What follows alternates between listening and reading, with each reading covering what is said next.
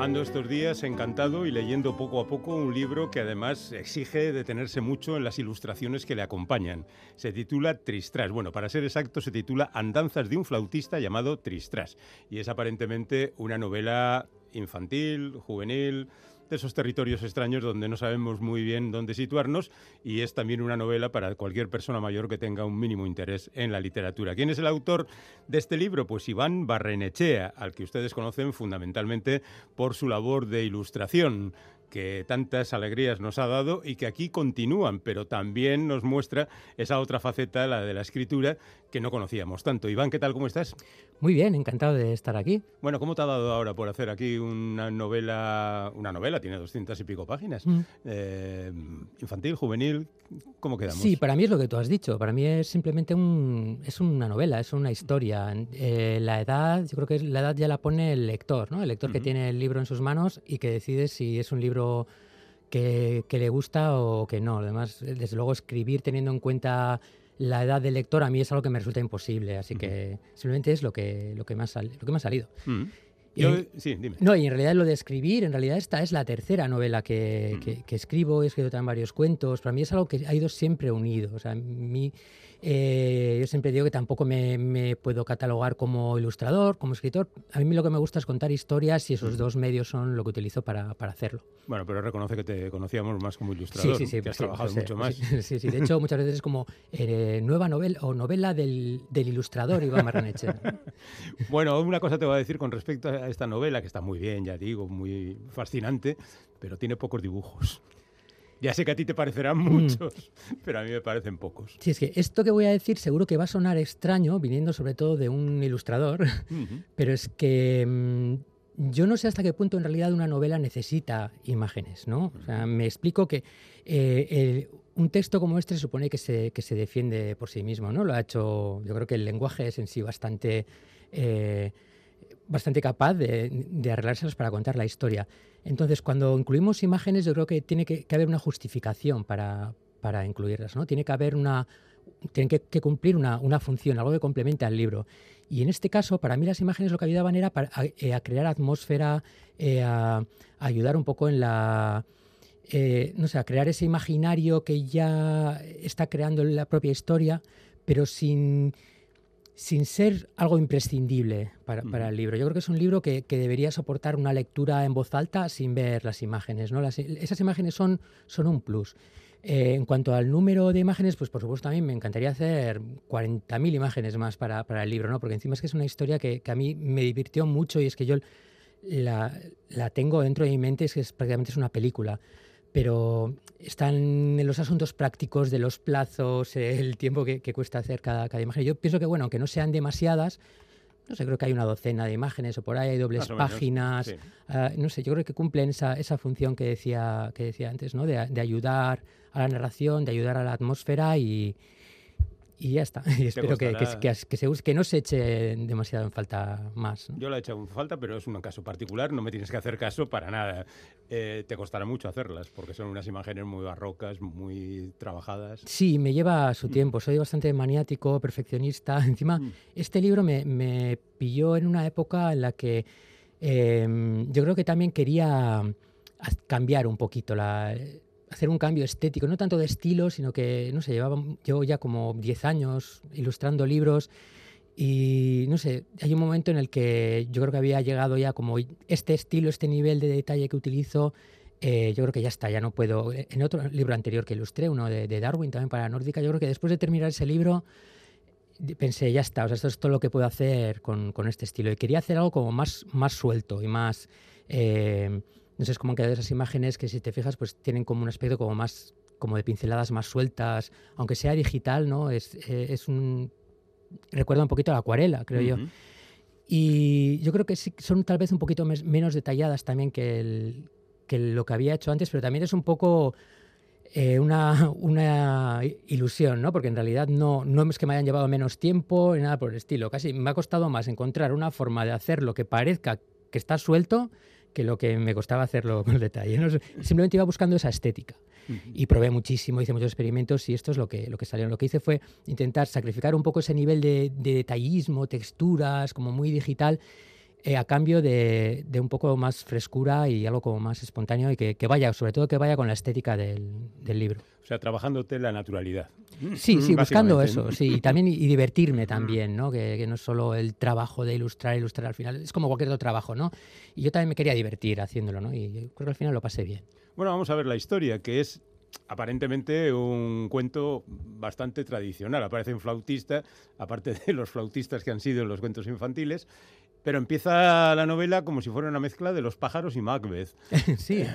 Cuervos pues por aquí, brujas por allá. Sí, sí, es que lo de Macbeth estás en el clavo totalmente. Es que yo creo que a veces me cuesta eh, contar cómo se me ha ocurrido la, historia, ¿no? Porque suele ser un cúmulo de, de, como una especie de bola de nieve, ¿no? Que se inicia en algún momento y arrastra otras mil ideas, ¿no? Pero en este caso yo creo que sí que surgió con una imagen mental, ¿no? Que fuera que fue esa especie de como esas tres brujas de Macbeth mm. eh, cuando eh, Macbeth y, Banquo se acercan y le hablan de su destino y tal. yo creo que tenía esa, esa imagen en la mente por ahí. Y luego de pronto tenía esa frase que, es con la que empieza, ¿no? que era, eh, era una mañana como otra cualquiera, excepto por los cuervos. Y luego me he dado cuenta también que, eh, yo hay un, hay un, son cosas que me he dado cuenta a posteriori. Yo cuando hice este libro no fue como voy a hacer esta imagen inspirándome en, esas, en esa escena de Macbeth ni nada por el estilo, sino que después al intentar explicar lo que he hecho es cuando me viene. ¿no? Hay un cuadro de, de Friedrich, el, pintor romántico, este famoso del el viajero frente al mar de, nubes, que está bien, el, se titula algo así como El roble de los cuervos, o así, es una especie de, de roble con las ramas desnudas, hay un par de cuervos posados en las ramas y un montón de cuervos volando. No sé, yo creo que son todo cosas que se van quedando por ahí en el, en el imaginario, ¿no? Y pues como lo de los cuentos tradicionales, ¿no? Al final esta es una novela de fantasía, eh, es un flautista el, el, protagonista, tampoco tiene que ver con el flautista de Hamelin, lo que sí tiene para mí es que eh, esa tierra de la que surge la, la, historia, ¿no? ese compost o como se le pueda llamar, eh, está eh, o sea, surge, está, em, ¿cómo se dice?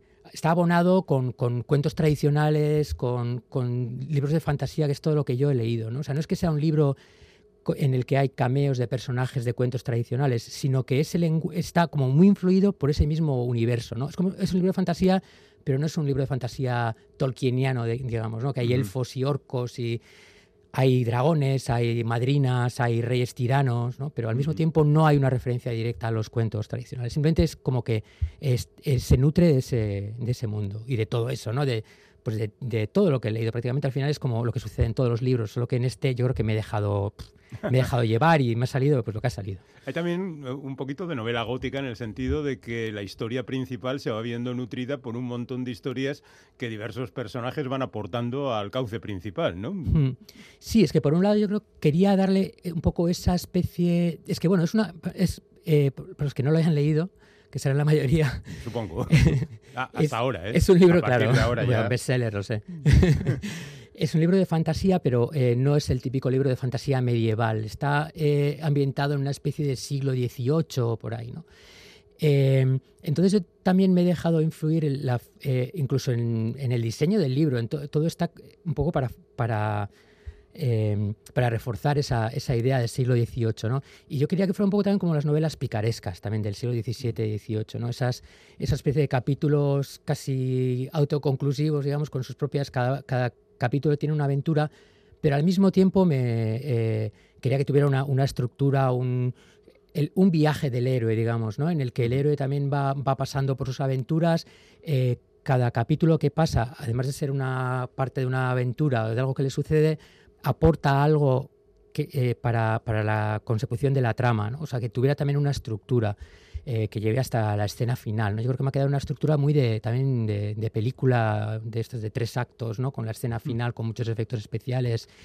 Y no sé, pero todo viene sobre todo ahí de darle ese aspecto un poco pues, de novela picaresca, ¿no? de, aventuras y eso que son, suceden cosas, suceden cosas. Efectivamente, Tristras tiene un camino que recorrer y tiene un destino, mm. acabar con un dragón. Mm. Pero este no es un héroe convencional, no es el tío que asume su destino y se va por el dragón. Él no quiere, no mm. tiene ningún interés, le da un miedo espantoso porque además echa fuego y ¿Cómo se te ocurrió lo del bicarbonato? eso, es, un gran spoiler. vale, vale. Lo, dejamos ahí entonces. ¿Qué ocurre con el dragón? Sí, bueno.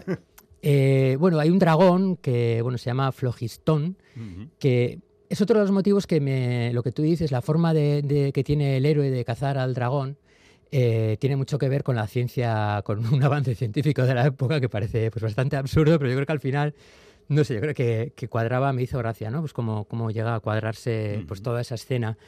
Y por eso también necesitaba que estuviera en el siglo ambientado en el siglo XVIII, ¿no? porque hasta vi cuando se había inventado el bicarbonato y cosas por el estilo.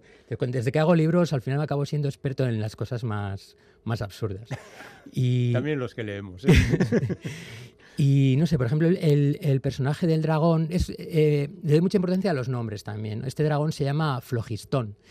Y. Eh, Estoy hablando así un poco de memoria y ya también la documentación se me va olvidando, pero por ejemplo, viene del flogisto, ¿no? que era una teoría eh, de, los elementos, de cómo el, elemento del fuego, cómo surgía, por ejemplo, que un, objeto, la madera estaba constituida de este elemento que era el flogisto y serrín.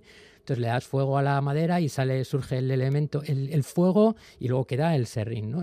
Y de ahí viene el nombre del, dragón, ¿no? que es flogistón. Y nada, esto ha empezado a, irme por las ramas para no hablar del tema del bicarbonato. Está muy bien, está muy bien. Podemos hablar del rey malvado, que tiene, por supuesto, toda una conspiración, como mandan los cánones en todo esto, pero que es un ser absolutamente despreciable, pero un poco mm, infantil, que anda con un muñeco por ahí. Mm. O sea, tú tratas siempre de contar las historias, digamos, canónicamente, pero al final te sale que los personajes se te convierten en algo moderno o incluso posmoderno, algunos de mm. ellos. Yo es que me encantan los cuentos tradicionales y lo que he hecho ha sido partir, en realidad es lo que hago siempre en todas las historias que, he hecho, es como que parto de esos arquetipos del cuento tradicional, ¿no? Pues como el huérfano que tiene un encuentro mágico al principio del libro y va a buscar su destino. Eso en realidad está pues desde mm, Edipo Rey hasta Moisés, hasta Star Wars, Harry Potter o Dorothy del Mago de Oz. O sea, es lo que, lo que eso que se llama el viaje del héroe, ¿no? Eh, que es algo que es como que en realidad que, llevamos pues eso, miles de años contando la misma historia. ¿no? Y, es y a mí lo que me gusta es coger esos arquetipos del cuento tradicional, como puede ser ese huérfano, el rey tirano, malvado, y partir como de ese esqueleto, que es en realidad lo que hace que los cuentos tradicionales sean tan universales. Pero a mí que me gusta la, la novela realista, luego me gusta poner, digamos, carne encima de ese esqueleto ¿no? y crear personajes reales, ¿no? que no sea simplemente ese, ese arquetipo. Y eh, el, tema de los malos es que yo pienso, esta frase nunca me sale bien, ¿no? Pero yo creo que en un libro, en una historia, en una película, donde sea, yo creo que un, un libro de este tipo es tan bueno como bueno es el malo de, la, de, la, historia, ¿no? O sea, mm. tiene, necesita un buen malo, digamos, ¿no? Un mm. malo que sea muy malo, pero que sea un buen malo. Y aparte de que son más divertidos de escribir que los, que los personajes buenos, me gusta que, que tengan un poco no justificarlo, pero sí que al menos eh, el lector pueda comprender un poco ese punto de vista del, malo. ¿no? De hecho, hay, hay otro malo que, bueno, está, digamos que es el rey Ulrico, ese sería el mm. Darth Vader de la, de la historia, ¿no? Pero luego tenemos a Pepo Musgaña, ¿no? Que es otro, que es como el malo repugnante, fastidioso que va haciendo sus... Sí, sí. y, y, también fue un personaje que me, que me gustó mucho escribir, ¿no? Mm. Y pues eso sí, no sé, es que los, yo, sobre todo eso, los, los, la importancia que tienen los, los malos en un malo mm. flojito, eh, pues yo creo que, hace que al final pues que la historia sea débil también. Ahora te vas a pegar una risa, supongo, si te digo de con qué he relacionado el asunto de las ratas hipnotizadoras, por llamarlas de ah, alguna mm. manera, con un capítulo del Capitán Trueno. Ah, sí. Sí, porque hacia el número 20 eh, hay un mago en un bosque que creaba ilusiones para que la gente no le molestara en eso, que es poco más o menos lo que pasa aquí con las ratas. Pero un poquito antes el capitán Trueno y sus chicos habían estado en China, donde se habían expuesto al terrible problema de un pozo lleno de ratas. Entonces se me ha juntado todo y he dicho, mira lo que ha hecho Iván. Vaya, me has pillado, yo lo había copiado a un sitio que pensaba que nadie lo iba a encontrar. Perdóname, eso tiene... No, no, que va. 60 años tiene. No, que va, bueno, anda que no, leemos cosas más, más antiguas, pero que no, es, sí, no sé, es que es, es que al final es lo que te he dicho antes, las historias eh, estamos, llevamos siglos escribiendo la misma historia, ¿no? con, con variaciones y, y, a veces es curioso encontrar esas, esas coincidencias y, y pero sí. Bueno, Musgaña, que nos habíamos quedado casi con Musgaña, que era un tipo, era el malo, el malo porque es además muy correcto desde el punto de vista actual, eh, tiene maltratado a un oso, hmm. que ya de entrada dice, este tío es malo por maltratar al oso, pero luego se comporta como un auténtico bastardo durante toda la novela con nuestro pobre protagonista, le roba la flauta, que es, o sea... Em, diciéndolo claramente, ¿te has acordado de algún amigo tuyo? no, a mí la verdad es que siempre hay... La verdad es que en la vida nos va poniendo gente en el camino que se empeñan en darnos material para escribir a los malos, ¿no? Por eso a veces también resulta tan divertido escribirlos. Pero no, la verdad es que nunca escribo personajes directamente traídos de, de, la realidad, ¿no? Pero tal vez sí que son, a veces ahí te acuerdas de alguien en algún momento, ¿no? Hmm. Pero no, yo creo que este era, necesitaba un malo muy malo. Y por ejemplo, lo que tú has dicho del oso, ¿no? Es mi, eh, una de mis formas de contar, que yo creo que es lo que se lo que me gusta a mí leer, ¿no? Es, hmm. es lo de no decirlo, sino, sino mostrarlo, ¿no? Eh, yo no digo que Pepo Musaña es muy malo, ¿no? Lo que hago ya pues, es mostrar en la primera escena dándole palos a, su oso, ¿no? Pues Pepo Musaña es otro músico callejero como, como el protagonista de Tristras, lo que este es un poco su... el lado oscuro, ¿no? Es el que le va a intentar fastidiar todo, todo el camino, ¿no? Y...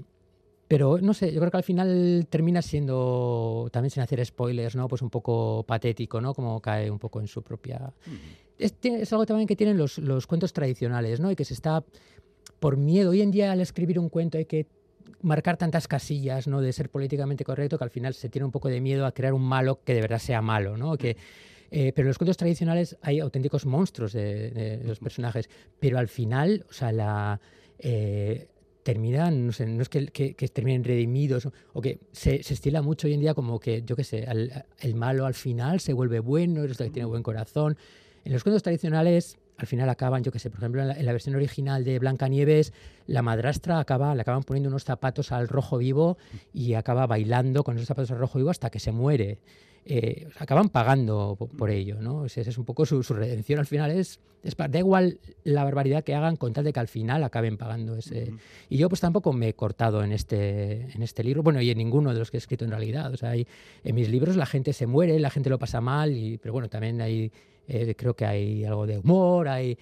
después como... Es, es que eso, yo creo que tiene... Eh, es, como, es prácticamente un cuento tradicional, solo que lo escribí yo el año pasado en, en mi casa, en, el Goibar. Sí, fue un libro puro eh, obra creación en la primera del primer verano pandémico. No contemos más del libro, que ya hemos soltado unos cuantos spoilers, lo dejaremos ahí. Me da la sensación de que el libro era más largo.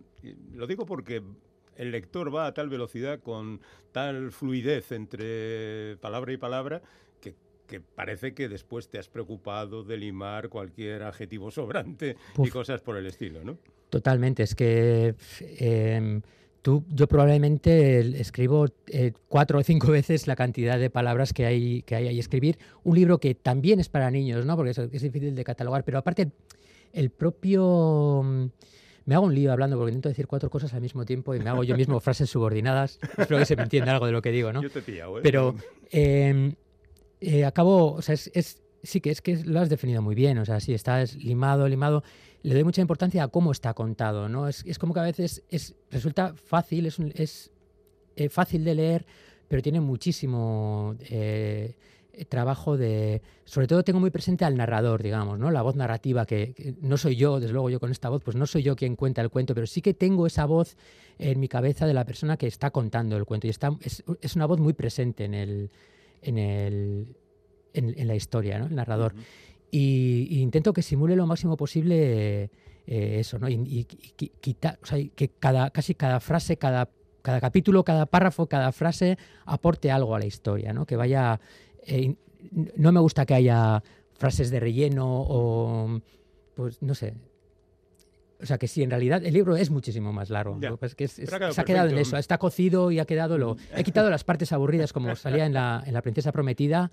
que era... Que lo liquidaba. Sí, era sin, sin frases, es la versión sin las partes aburridas. ¿Te lo lees?